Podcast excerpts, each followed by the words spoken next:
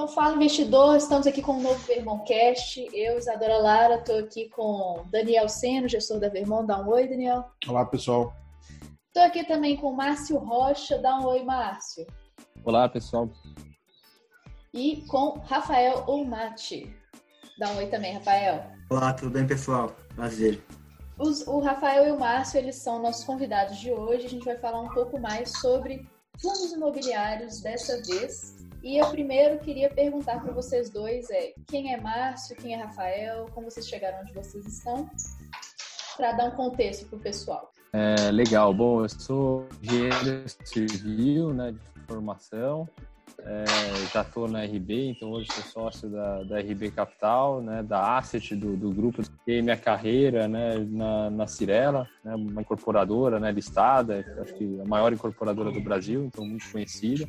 E tive uma trajetória né, bastante interessante, principalmente na, na RB Capital, com todo o desenvolvimento né, de fundos imobiliários. Então, nós, é, companhia, né, temos uma cesta grande aí de fundos imobiliários.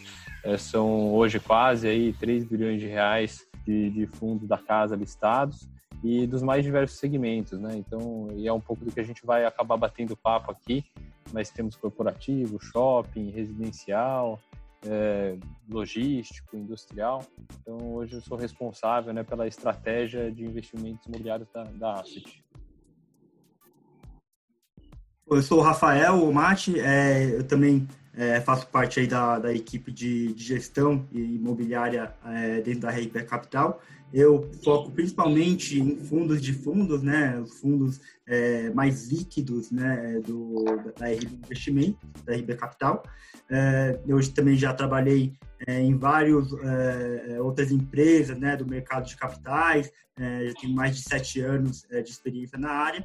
Também já, já trabalhei em empresas corporativas, né, principalmente na área de investimento das empresas e holding. Tá?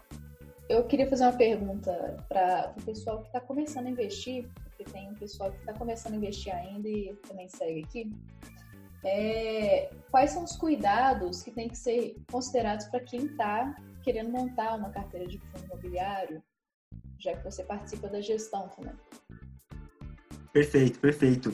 É, e, é, e é isso exatamente, né? É, é, a minha principal função né, é criar uhum. é, uma carteira de, de fundos imobiliários é, para terceiros, tá? É, então, o que, que é, primeiramente, o que, que é um fundo imobiliário, né? Um fundo imobiliário é, é como se você estivesse né, comprando um ativo imobiliário é, e tendo né, é, uma, uma, renda ou né, até tendo possível ganho de capital em cima disso. Né? É, ele funciona como um condomínio de, de fundo imobiliário e você tem vários tipos de fundo imobiliário hoje, né? Vários setores de atuação, é, tanto corporativo, logístico, é, shoppings. É, você também tem é, fundos que são de desenvolvimento e também para renda, né? é, grande maioria dos fundos imobiliários hoje existentes são para renda, né? É, um prédio pronto que você aluga, em que os aluguéis acabam virando a receita, né? e renda e, consequentemente, dividendos para os investidores. É, também outros tipos de, de fundo imobiliário também é, são fundo imobiliário de papéis, né? É, por exemplo, o fundo de fundos, né, da casa aqui da RB Capital é considerado um fundo de papéis porque não há um, um não é, é, um tijolo, né, um edifício é, que a gente investe, mas sim fundos imobiliários negociados nas bolsas. É, outro tipo de fundo de papéis, também fundos né, que compra é, CRIs, né, é, CRIs, né, crédito é, imobiliário, com, com, lastros né, é, a imóveis reais, tá? mas você está é, comprando na prática a dívida é, daquela empresa ou aquele projeto em que o CRI foi estruturado. Então, acho que esse é o primeiro ponto né, para os investidores é, estarem cientes do que, que é o fundo imobiliário é, e também algumas vantagens né, e desvantagens do, do fundo imobiliário. É, primeiramente, acho que você tem a questão é, do, do benefício tributário, né? É, pessoa física são isentos né, do, do dividendos, né, é, da, das rentabilidades mensais que recebem é, dos fundos. é algo que não, não existe quando você compra um imóvel. É, e também você pode ter maior liquidez, né? Se você precisa vender ou comprar é, algum fundo imobiliário, é muito mais fácil você fazer isso através é, é na bolsa, né? Do que você ir atrás de, de um escritório, é, um, uma residência para você comprar, que você precisa passar é, por vários trâmites, né?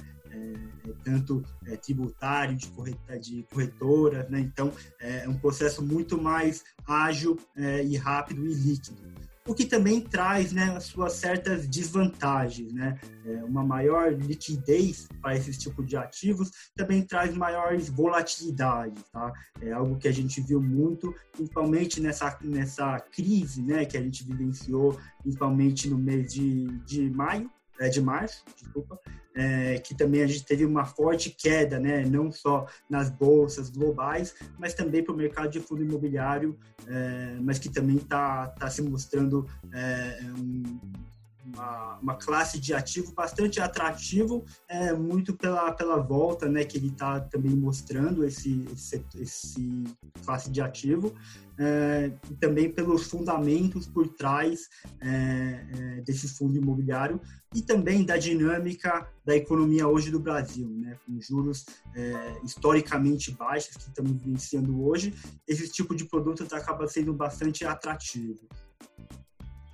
Sim, sim. O... Tem muita gente que está usando os fundos imobiliários como porta acho de que só só aproveitando aqui uhum. é, acho que até completando aqui um pouco do que o Rafael é, comentou é, sobre as vantagens né então, acho que via e ter uma participação em ativos é, que naturalmente as pessoas físicas, em geral, não teriam condições, né?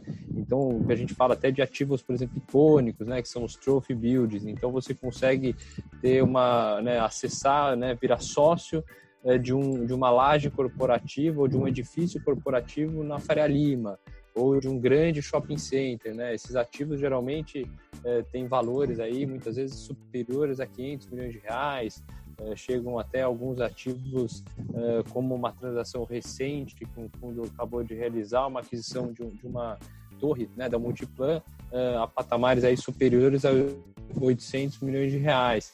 Então, esse, esse veículo né, de fundo imobiliário permite as pessoas consigam adquirir, né, de uma forma, uma fração de um grande imóvel, né, o que hoje naturalmente ela estaria um apartamento acho que outro aspecto, né, você considera daquele seu investimento imobiliário. Então, você tem X cotas, né, daquele fundo imobiliário que detém aquela propriedade, né? Então esse é aquele fundo de equity, né? Então ele, o fundo ele compra a propriedade daquele imóvel e você pode, né? Você tem 100 cotas, em algum determinado momento você pode necessitar liquidez.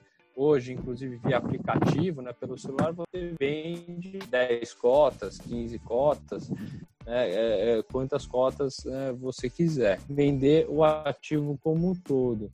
Então, é, vantagens que muitas vezes não estão claras aí para o investidor.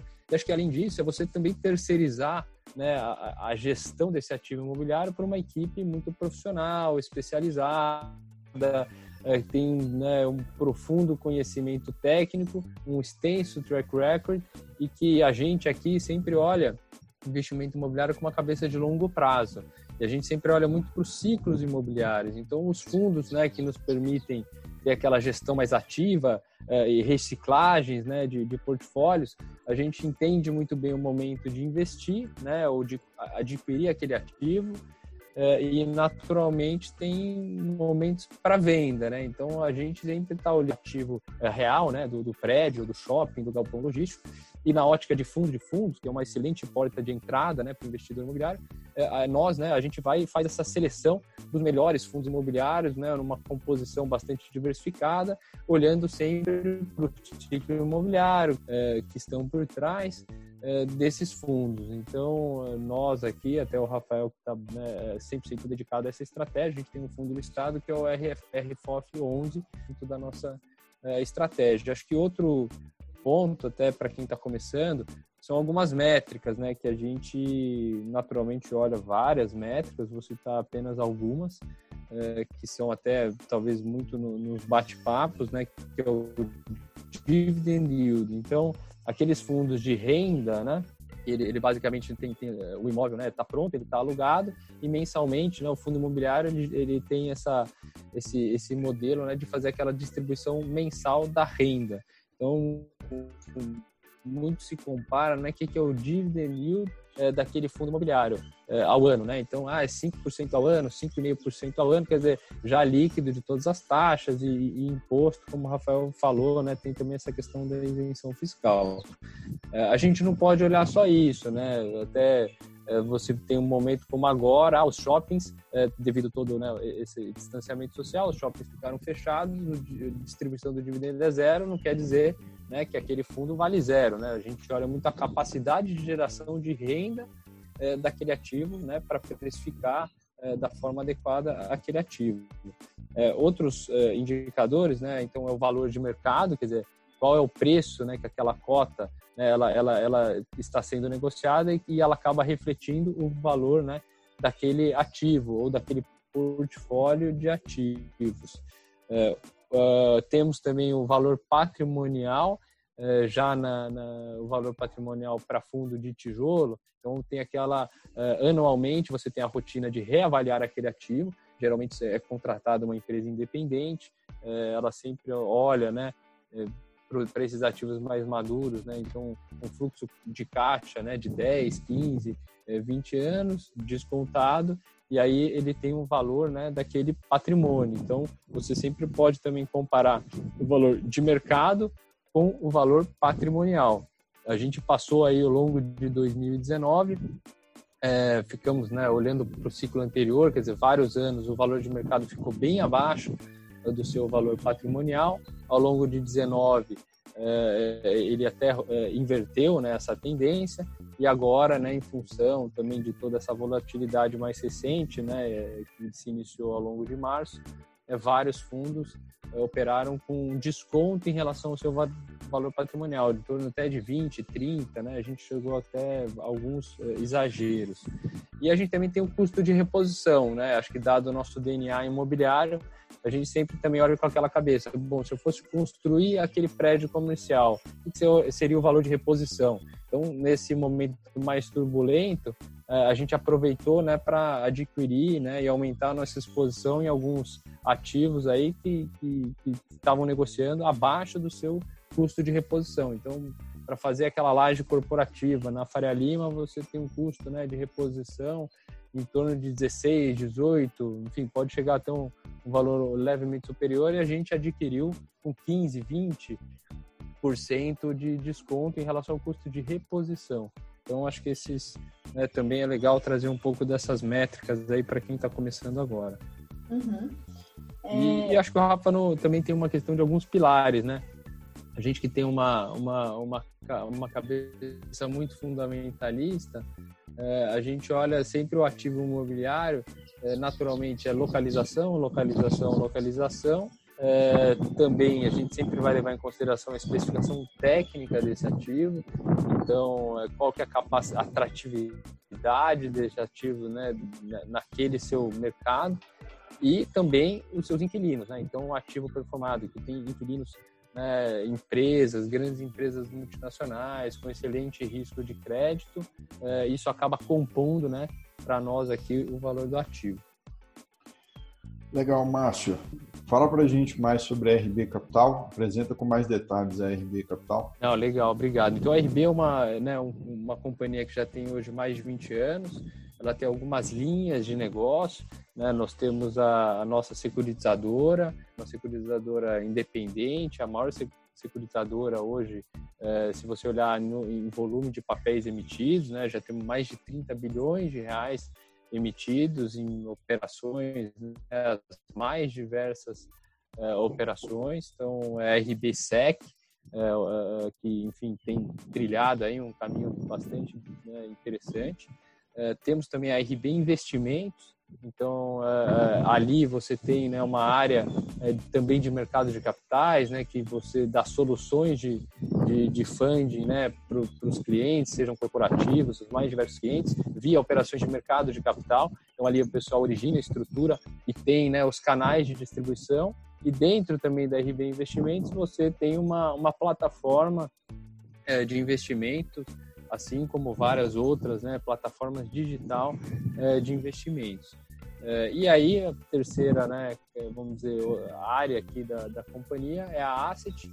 A Asset é, é uma área que tem três né, vertentes de, de, de, categoria de ativos, então somos uma asset bastante especializada né, nesse mercado de ilíquidos. Né? temos então a área imobiliária, né, com mais diversas categorias de fundos em todas as categorias de ativos. Então, desde os mais líquidos, como o fundo de fundos, que o Rafael comentou, é, até né, um fundo é, de tijolo, né, de laje corporativa, galpão industrial, logístico e, e por aí vai, né, os residenciais também. É, tem uma área de infraestrutura e os nosso, a nossa família de então já há mais de 20 anos. Hoje ela é, é, o seu controle da RB Capital é de um grande grupo multinacional é, nipo-americano, que é a Orix, é uma empresa que está presente né, em quase 40 países. É, e uma das atividades muito importantes é a atividade de asset management. É, de uma forma global, eles têm quase 400 bilhões de dólares então, sob gestão. Nós aqui, RB Capital, é, temos um pouco mais de 3 bilhões de reais. Maravilha. Realmente é um grupo que tem muita expertise nesse mercado imobiliário. Uh, Rafael, quando a gente fala do mercado de fundo imobiliário, a gente viu até então, enquanto o Brasil tinha taxas de juros muito altas, o investidor migrar com muita frequência o investimento do fundo imobiliário para renda fixa.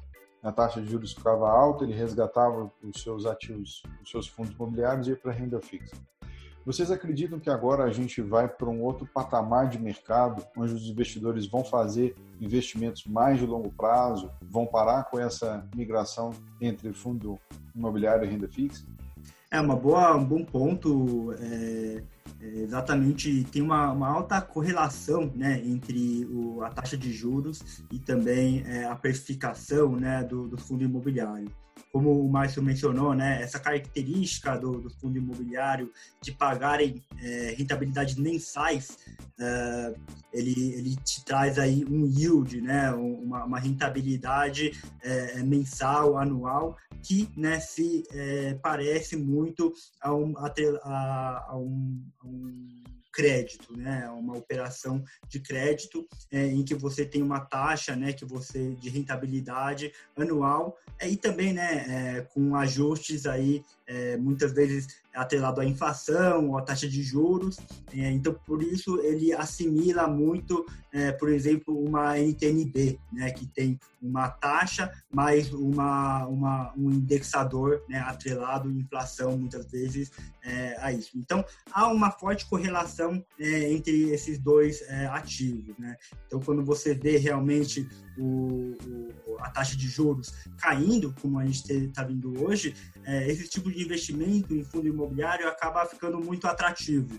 É, e aí tem essa migração né, é, é para fundo imobiliário, o que traz a valorização do ativo e, consequentemente, essas taxas, né, o yield que a gente fala do fundo imobiliário, também acabam caindo, se ajustando ao, ao patamar também do, do fundo imobiliário, é, do, da taxa de juros. É, então, sim, né, com, com essa perspectiva que a gente tem é, da economia brasileira de ter uma taxa de juros mais reduzida por um período mais longo, isso traz sim uma perspectiva mais positiva para os fundos imobiliários. Tá? É, historicamente, a gente teve sempre esse, essa diferença, né, o que a gente chama de spread, né, é um prêmio de risco que você coloca é, sobre é, essas NTNBs, né, o, o crédito é, mais seguro, vamos dizer, é, sempre em torno aí de 300 a 250 pontos, tá? É, hoje a gente está num patamar um pouco mais elevado, é, é, tem, existe um prêmio de risco um pouco mais elevado, o que a gente acha que é, é não faz sentido, dado né, a, a, qualidade dos ativos e perspectiva de renda pela frente. Então a gente acredita aí sim que há ainda um espaço né, de, uma, de uma compressão que a gente fala, né, é, desse ajuste da taxa do yield do fundo imobiliário com é, o, a taxa de juros. Então a gente acredita ainda que tem espaço aí para os fundos imobiliários se valorizar mais. Tá? Legal, Rafael. Ô, Márcio, é, fala para a gente sobre é, os tradicionais players como investidores no mercado de fundo imobiliário. É, o investidor pessoa física, é, o quanto que ele é, é, representativo no universo dos fundos imobiliários com, com cota negociada em bolsa, é, o investidor estrangeiro, e como é que ficam os fundos é, fechados, que não têm cota negociada em bolsa? Tradicionalmente eles são objeto de investidores institucionais. Como é que é esse mercado sob a ótica do investidor?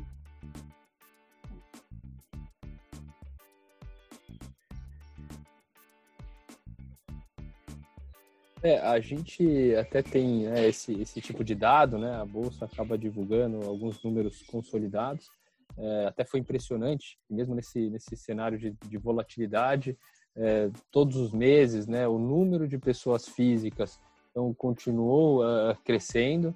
Uh, hoje a gente já está em torno aí de 850 uh, mil CPFs né, investindo em fundos imobiliários. Enfim, um ano atrás, né, dois anos atrás, esse número mais do que, do que dobrou. Então, a indústria naturalmente vem crescendo, né, principalmente nesse patamar de juros atual, quer dizer, ele acaba é, trazendo lucro uh, e as pessoas né, buscando investimentos alternativos, custo de ativo que vai ser cada vez né, mais presente nos portfólios das pessoas físicas, que hoje basicamente tinham renda fixa e renda variável, né, quando falava de renda variável é, é muito mais voltado à bolsa, é um viés aqui que a gente tem uma grande convicção.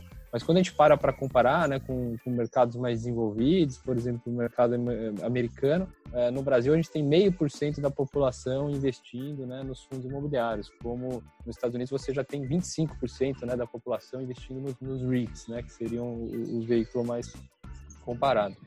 É, outra foto que a gente gosta de olhar, quer dizer, como que a, essa composição, né? Aqui no Brasil ele ainda é majoritariamente é, é, é, destinado né, às pessoas físicas, então em torno de dois terços a 70% né, do, do passivo dos fundos, né, do, do é, da composição né, da, do PL dos fundos, ele está na mão das pessoas físicas.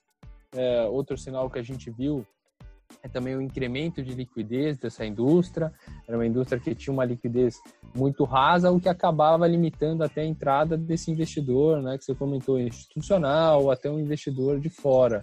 É, a gente viu, né, hoje, é, mesmo pós aí toda essa volatilidade, a gente já volta a operar né, próximo dos 200 milhões de reais por dia. É, acho que uma, uma, um dado que a gente achou bastante interessante, a gente olha talvez outubro, você tinha menos de 1% de não residente estão investindo nessa indústria. Vamos chamar de pré-Covid aqui, fevereiro, você tinha em torno de 3,5% dos não residentes. E a última fotografia que a gente tem, que é de maio, você já tem quase 6,5% né, desses não, não residentes investindo na indústria. Então, a gente viu é, um crescimento bastante expressivo né, nesse período aí de maior volatilidade é, em termos de volume né, de negociação dos não residentes e do público institucional. Pessoa física ela continuou crescendo, é, sobretudo né, novos investidores né, continuam entrando, foi em torno de 3,5% de crescimento mensal né, de novos investidores, mas o volume nesse período de maior volatilidade ele acabou uh, que, que, que, o crescimento maior foi até desse público não residente e do público institucional, ou seja, um público que, que, que acabou enxergando que, que os, alguns preços, né, e era uma dúvida muito grande que se tinha como que o mercado é, dominado, né, pelas pessoas físicas é, se comportaria em um momento de maior volatilidade. É, e acho que a gente está tendo uma mais também, enfim, com, com, esse, com essa manutenção do crescimento da indústria, mas naturalmente com, uma, com alguns preços, né, que caíram de uma forma mais exagerada. Acho que a, o, o, público mais profissional é, soube né, aproveitar talvez um pouco melhor a, a oportunidade. É, o, a gente viu que tem alguns setores também de fundos imobiliários que tiveram uma queda muito maior né, nessa, na, na, no valor da cota. Né? É, por exemplo, o segmento de lajes corporativas teve uma queda muito alta, comparado com o segmento de galpões logísticos, por exemplo. É, e aí eu queria entender pelo Rafael, como você falou sobre o prêmio de risco, o que, você está achando hoje dessa, desse impacto do home office nas áreas corporativas e se é um segmento que estava na para investir por ele ter caído ou não, por ele ter. É, porque ele pode sofrer bastante. É, eu acho que é, é, todo, todo esse cenário né, que foi é, é trazido pela pandemia né, do Covid é, trouxe alguns reflexos né, para o uso é, do, do, escritório e também o uso da, da sua própria residência. Né? É, esse, a questão do home office é, meio que nos obrigou a, a, fazer uma adaptação que já, né, já vinha acontecendo. Né? Essa questão do home office não é algo novo, né? é uma tendência que, que já vinha se caminhando, é, mas eu acho que foi acelerado, né? teve um, um catalisador que foi o Covid-19. Tá? É, acho que até olhando historicamente, né, o, o espaço do, do escritório, o layout, né, como o uso do espaço do, dos escritórios corporativos sempre, né, é, passou por mudanças, né. É, se a gente olhar desde as décadas aí é, dos anos 50 até para cá, sempre houveram mudanças, né, é, daquelas mudanças para o escritório de cubículos, né, até é, antigamente é, era muito segregado por hierarquia, né? O gerente geralmente tinha a sua própria sala, é, e aí isso foi mudando muito, né? Depois dos anos 2000, é, com, com um escritório mais aberto, sem, né? Sem divisórias, é, e eu acho que é, o processo que estamos passando hoje é mais uma, uma mudança, né? Uma adaptação que vem que vem ocorrendo, tá? então, eu acho que o, o escritório, né? Pós-Covid é, também deve sofrer alterações nesses dois aspectos, né? layout e uso. Tá? É, eu acho que ainda é, é, muito incerto né, qual a velocidade é, é e, e o, a, a, intensidade desse, dessa mudança, né? mas é, a gente vê aí que é, no curto prazo né, a gente pode até sofrer alguma redução né, do espaço alugado por algumas empresas, né? Muito, eu acho que hoje é por questões financeiras, né? É, há um custo é, elevado, né, de, de, de aluguéis é, que hoje não está sendo usado, né? Então, é, principalmente hoje olhando é, é, o cenário que não há, né, vacinas para o Covid. Eu acho que ainda há essa pressão aí por reduzir custos, é, o que a gente pode né, ver aí no curto prazo alguma dessas reduções mas eu acho que é, é, ainda é, é importante que ainda há muito gargalos né, para isso acontecer. Né? Então tem a questão da infraestrutura, né? nem todo mundo tem uma infraestrutura adequada dentro da sua própria casa, é, produtividade né, do, dos funcionários, né, criatividade, implementação da cultura da empresa. Eu acho que o Márcio até pode agregar mais sobre né, os impactos disso,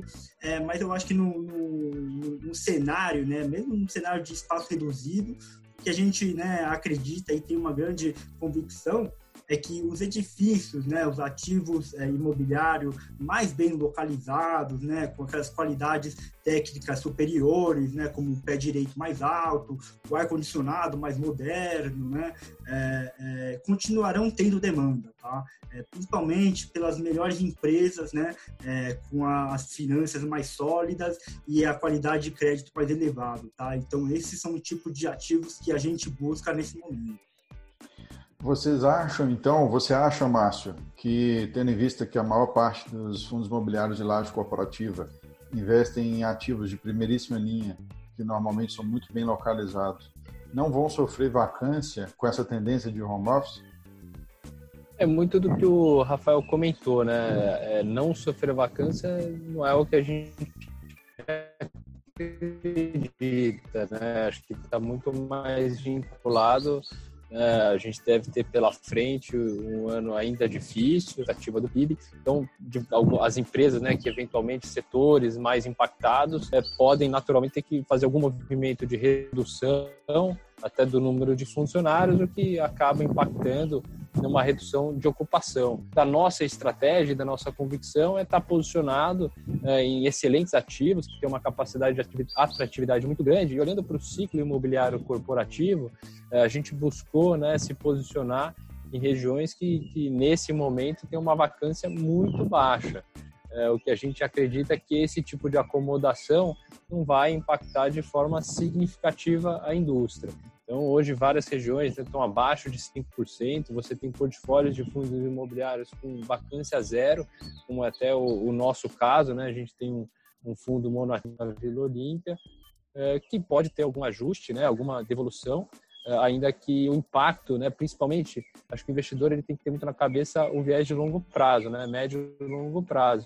Então, algum ajuste que, que, que, possa vir ocorrer agora, mas a gente tem uma convicção grande, né, que a, que, a retomada, as empresas ainda vão demandar, né, os seus ambientes para fazer, né, é, de, de coworking, né, que, que, principalmente o brasileiro, né, ele demanda, né, essa questão da socialização. É, e nós aqui estamos todos de home office, a minha opinião, é, tem funcionado, tem funcionado muito bem. É, a gente tem né, várias rotinas que, que, que, temos aí conseguido, né, não, não, não nos impactou na, nas nossas entregas, mas também não dá para dizer que é melhor, né? Então, é, muitos dos assuntos que a gente consegue resolver em cinco minutos, né, a gente tem hoje um espaço de open office, é, que, que, proporciona, né? Você tem outras é, pessoas de outras áreas, né? Especialistas de algumas categorias de ativos imobiliários, a gente consegue rapidamente se reunir e tomar uma, uma decisão. Né? Nesse momento agora, você liga, todo mundo está em call, está em vídeo, então tem, depende de um agendamento. Então a gente acredita muito numa, numa retomada, é, mas sem dúvida que vai ficar um legado, né? Acho que alguma flexibilização, uma política de home office é algo que deve ser cada dia mais comum, né? A gente já via esse movimento nas grandes multinacionais e as provavelmente mais é, ligadas aí à tecnologia e para algumas áreas é, isso pode funcionar muito muito bem. É, o, depende muito de cada empresa, né? Mas é, o, um outro setor também que a gente acha que vai ser muito afetado, especialmente porque impacta muito nos hábitos, né, que a gente tinha. Que antes a gente tinha muitos hábitos quando a gente estava no, no escritório. Era muito mais fácil aproximar as pessoas que estavam próximas da gente. Mas eu queria saber um pouquinho mais do que vocês pensam sobre os fundos imobiliários de shoppings, por exemplo, que estão muito ligados com o, o como o brasileiro se habita a comprar mais, porque a gente está vendo que tem muita gente que agora está comprando muito online. Tinha gente que era muito comum sair, eles, eles tinham o hábito mesmo de sair todo fim de semana para o shopping, já encontraram novas formas de entretenimento. Então eu queria saber o que vocês acham desses fundos imobiliários. É, eu, eu, vou começar aqui, acho que o Rafa pode me completar. A gente acha que ainda é cedo, né, para dizer que teve uma mudança é, significativa de hábito, né? Acho que sem dúvida as pessoas descobriram outras formas, né, até de, de, de do mercado, né, de e-commerce. É, e aí como que a gente olha para essa indústria? Sem dúvida, no curto prazo é uma indústria que está sendo muito impactada, né? Ficou um período até mais longo do que se imaginava no início os shoppings realmente ficaram fechados. É, só que a gente tem sempre uma perspectiva de olhar qual é a capacidade de geração de renda desse ativo no longo prazo. E, e, é, e acho que a próxima discussão né, que a gente tem aqui é quais shoppings vão se sair né, mais fortes. Né? Então, aqueles shoppings né, que são os shoppings dominantes, que mesmo pós esse período conseguem né, manter é, o, seu mix, né? Ou seja, o shopping ele depende muito desse mix é, muito atrativo. Então você tem ali é, toda uma uma coisa dominante. A gente acredita que foi até uma um momento de grande oportunidade. A gente é, olhava, né? A, a, mesmo que você fique aí de novo seis meses até um ano sem renda daquele shopping, ele retomando né, a renda que ele tinha talvez 12 meses atrás ou até 18, 18 meses atrás, é, você provavelmente tem uma, uma taxa interna de retorno é, acima de 15%, algumas é, a gente conseguiu até fazer análise acima de 20%. Então, é, é uma categoria de ativo que já vinha né, é, se adaptando. Ele deixou de ser somente também aquele centro de compras e, e, e ser muito mais um centro até de entretenimento. Então, é, vários shoppings aqui em São Paulo têm grandes áreas né, gastronômicas, grandes áreas aí voltadas até para o lazer, entretenimento, eventos e sem dúvida, né, um bom mix aí de lojas. Então, olhando para a categoria de fundos imobiliários, acho que o investidor, como se tem no início, não pode ficar olhando agora para o dividend yield. Ele tem que entender mais qual é a capacidade capacidade de geração de renda futura né, é, desse imóvel e em alguns casos, né, realmente estava a nível aí de, de, grande oportunidade. A gente viu o portfólio de shopping a 10 mil reais o metro, ou até abaixo de 10 mil reais o metro, que é muito abaixo né, de, de valor até de apartamentos residenciais. Então, é, essa é um pouco da nossa cabeça. A gente entrou é, com posição de shopping. É, nós, é, basicamente, é, não aumentamos nesse momento. E, e, sim, é, a gente até fez alguma movimentação lateral, olhando muito mais para esse, esse portfólio de shoppings dominantes. Né? A gente acredita que os shoppings, vamos chamar assim, de secundários ou terciários, são shoppings que devem sofrer mais é, nesse, nesse, nessa próxima janela.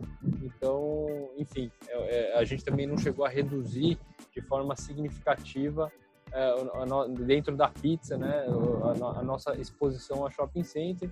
É, então, enfim, Rafa, se quiser completar.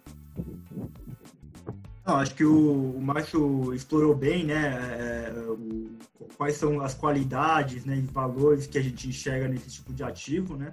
Só explicando um pouco né, para o público é, qual que foi o impacto, né? A gente viu, é, sem dúvida, né, foi o segmento né, de fundo imobiliário mais impactado nessa crise, né? É, principalmente porque a gente teve praticamente todos os shoppings do país fechados, né? É, e naquela época aí sem nenhuma perspectiva de reabertura.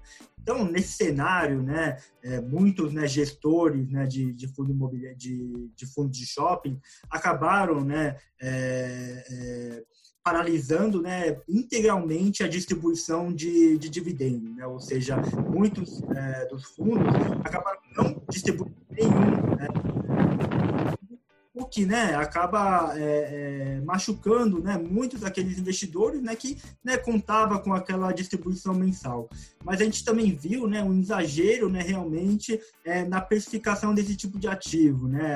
A, queda foi é, tão forte que ele chegou a ser negociado a 30%, é, até em quase extremos, 40% abaixo do seu valor patrimonial, né? o que, no nosso ver, é, foi um exagero, principalmente dado Sim. a qualidade né? e, seu, é, e ser um ativo né, estratégico que também né, é, traz toda uma, uma, uma dinâmica, economia dentro daquela cidade. Né? Tem muita cidade que o centro é, é em volta daquele shopping, né? da, da, daquele, é, você vê como é, ativo, né? até residências que ficam perto daquele shopping se valorizam só porque tem um shopping do lado. Né? Então, é, tem esses valores aí dentro desse tipo de ativo. Tá?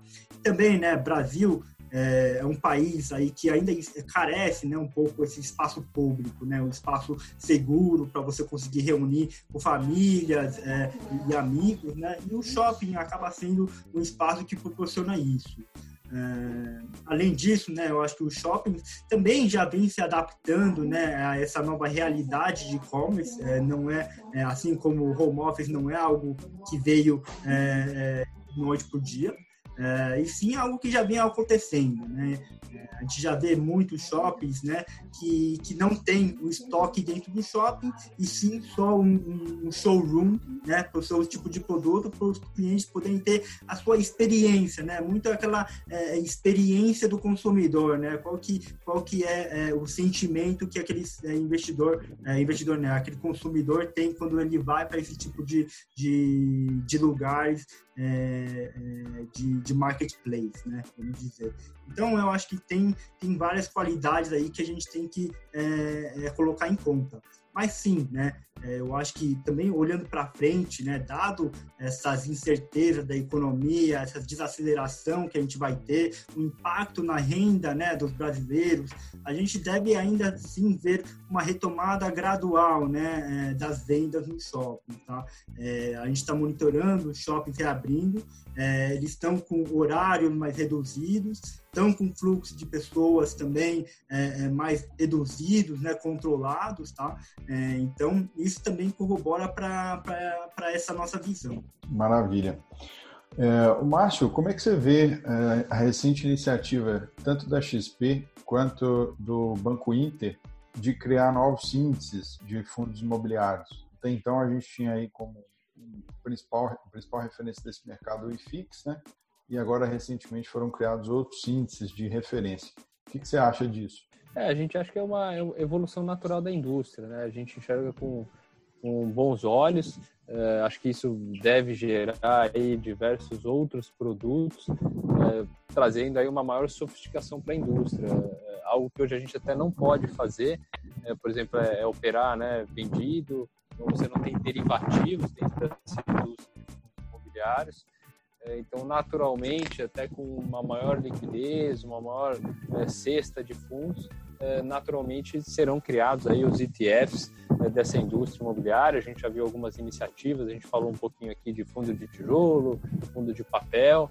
Então, né, a XP até divulgou uh, recentemente também uh, alguns índices que eles estão criando, que basicamente, né, um deve refletir o mercado, que seria algo próximo do, do IFIX, uma outra cesta, né, para os fundos de papel, e um terceiro aí que seria essa cesta de fundos de tijolo. Acho que isso é, acaba é, gerando aí produtos aí para o investidor é, ter alguma exposição ao, ao, setor imobiliário já de uma forma diversificada. Geralmente vai ter um custo muito mais baixo, né? Porque isso não vai depender é, nenhum tipo de gestão ativa é, como a nossa, né? Que a gente acaba olhando muito ciclos, a casa, o gestor, enfim, você vai ter uma exposição aquela cesta é, e, e, aquele ETF. Então, é uma evolução da indústria, a gente acredita que e, e enxerga isso com, com, bons olhos. Legal, Márcio. Márcio, pegando um gancho aí que você está falando de evolução natural do, do mercado, você citou uma estatística interessante aí, meio por cento dos brasileiros investem em fundo imobiliário, aproximadamente. Nos Estados Unidos, 25% da população. A gente sabe que o mercado de fundo, fundo imobiliário, no caso os REITs, é, são muito mais desenvolvidos lá, né? É uma indústria gigantesca. Normalmente o, o investidor ele, é, ele faz uma opção por um gestor que administra uma carteira muito grande de imóveis. Então ele compra a expertise daquele gestor em fazer essa, essa gestão de carteira de fundos imobiliários. Mas a pergunta é, o que, que você acha que falta para o nosso mercado avançar? É, a gente ainda tem muito, muito, muito avançar para sermos temos uma fração aí do que representa o mercado americano em termos proporcionais. Né? Você acha que falta é, regulamentação ou são condições de mercado? É, acho que sem dúvida, acho que o principal, uh, vamos dizer, gargalo aí, sem dúvida, uh, era taxa de juros, né? Então estáveis e, e a patamares mais baixos.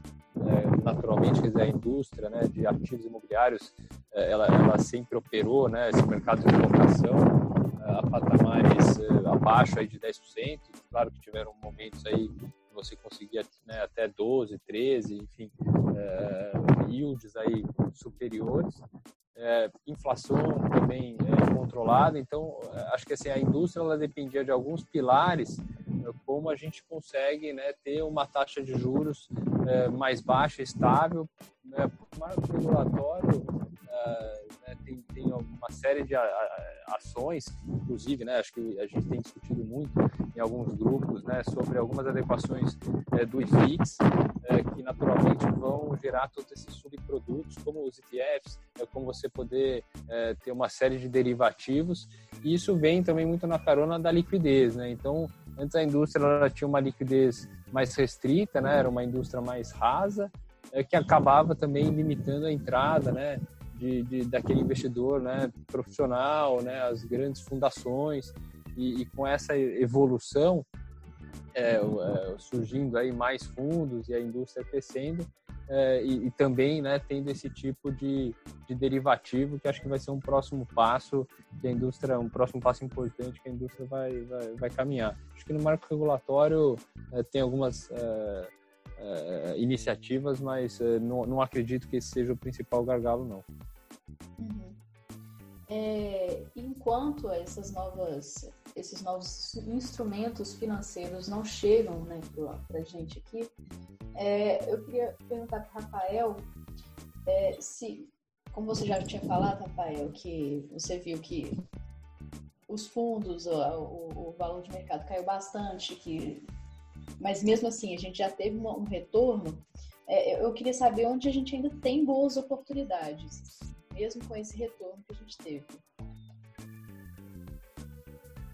Perfeito. É, eu acho que só, só pontuar também, né? Qual, qual foi a magnitude né, da, da recuperação é, do, vou falar aqui do IFIX, que, que é o, o índice né, mais acompanhado aí de, de fundo imobiliário, tá? Então, é, desde o né, fundo do poço, né, que a gente é, viu lá no meados de, de, de março, é, o IFIX já recuperou 28,8%, tá? É, isso com fechamento de ontem.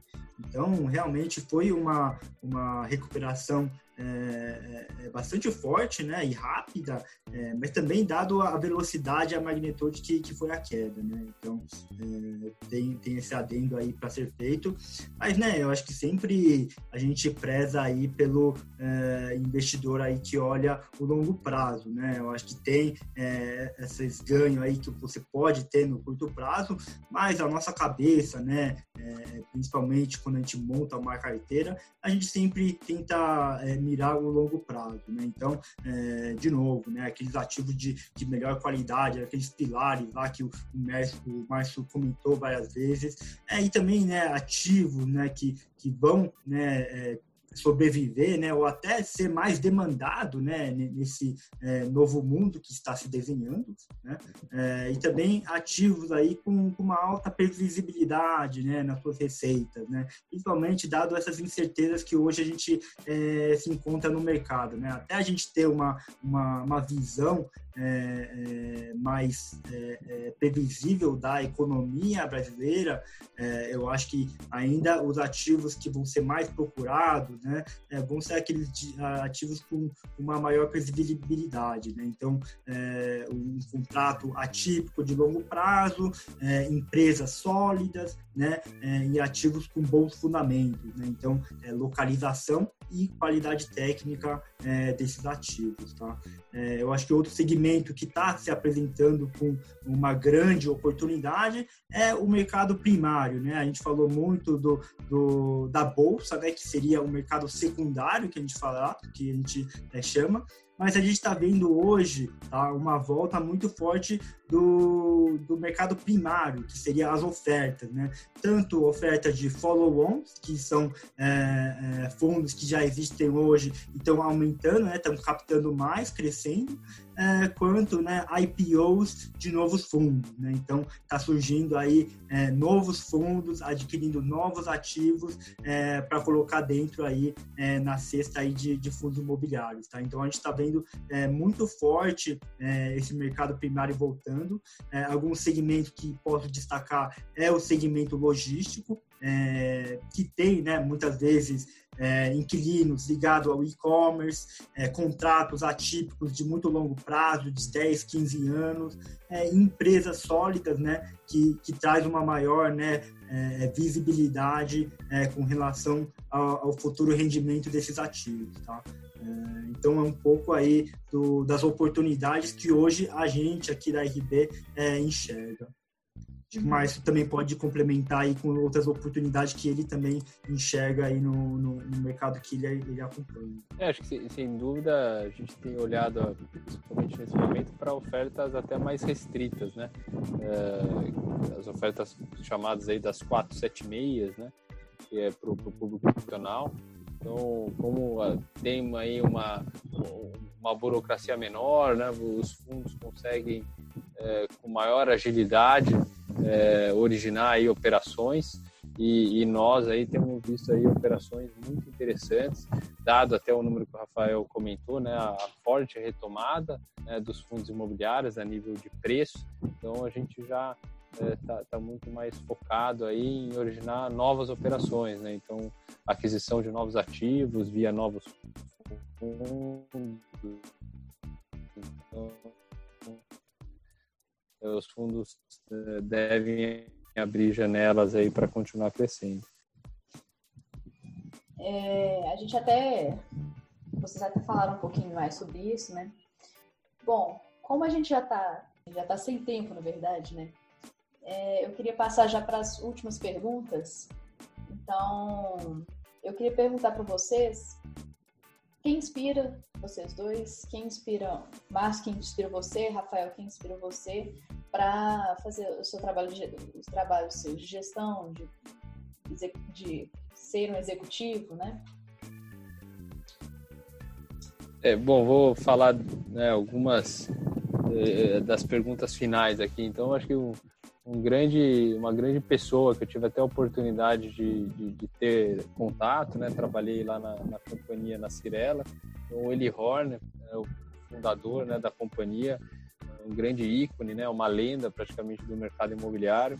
É, ele tem né, uma atuação é, espetacular, né? Então, se você olhar a performance da companhia, é, e também sobre várias óticas né, de mercado imobiliário. Então, desde o mercado residencial, né, o mercado né, de lajes corporativas, né, via a CCP, que é outra companhia que ele também é fundador, é, shopping centers, né, teve uma atuação também de logística. Então, é, mais recentemente, até via Private Equity, ele está comprando alguns hospitais. Então, é, é uma pessoa que não só como executivo tem um lado também de filantropia, então é uma pessoa que naturalmente eu me inspiro bastante.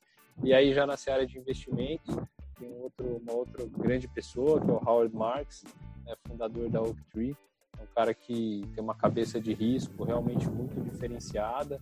É, nós, né, também aqui na RB Capital, a gente sempre busca olhar as operações com uma cabeça muito fundamentalista, entender muito o que está por trás, né, o lastro e risco-retorno. Então, acho que são, são dois nomes aí que, que norteiam a minha carreira. E você, Rafael? É, acho que do, do, meu lado, né, também é, há vários ícones, né, que, que a gente acompanha aqui. Mas eu acho que pessoalmente, né, eu, eu tenho, é, é, eu coloco muito valor aí, principalmente no, no, nos, nas pessoas e executivos dentro da, da própria RB Capital, né. Eu acho que é, a casa traz aí um forte expertise, know-how, né, é, além da sua história, né, do, no mercado imobiliário, é, já tem atuação em vários, né, segmentos desse esse né, setor é, então, eu, eu pessoalmente é, aprendi muito com isso, né, essa convivência aí com é, é vários executivos né, que, que, que passaram por é, é vários momentos né, do Brasil, em várias regiões. Né, a gente sabe que o mercado imobiliário tem um, forte regionalismo, né, então você conhecer né, e ter esse contato com as pessoas que atuaram né, e tem uma história naquela região, naquele segmento, é um grande diferencial diferencial, né? Então, é, com certeza, é, o, o, executivo, né, o próprio Márcio aí, sem querer puxar o saco, mas já puxando, né, é, é também me, inspirou bastante, me, me ensina muito, né? É, e eu não vejo hora aí de, de voltar para o escritório e ter né, esse contato humano, né, e de troca de experiência é, com, com o pessoal da, da organização. É, sem dúvida, Rafael, é uma casa muito interessante, tem muito know-how, muita robustez técnica, muito conhecimento do mercado imobiliário. Vocês estão de parabéns pelo trabalho que vocês fazem. E, senhores, é, agradecer aqui a atenção e o tempo disponibilizado. Para a gente foi um prazer e até a próxima. Muito obrigada. Obrigado pelo convite, foi um prazer. Obrigada, gente. Obrigado pela oportunidade. Muito obrigada, pessoal. Guilherme, também. Obrigado, gente. Até mais. Boa tchau, tarde. Tchau.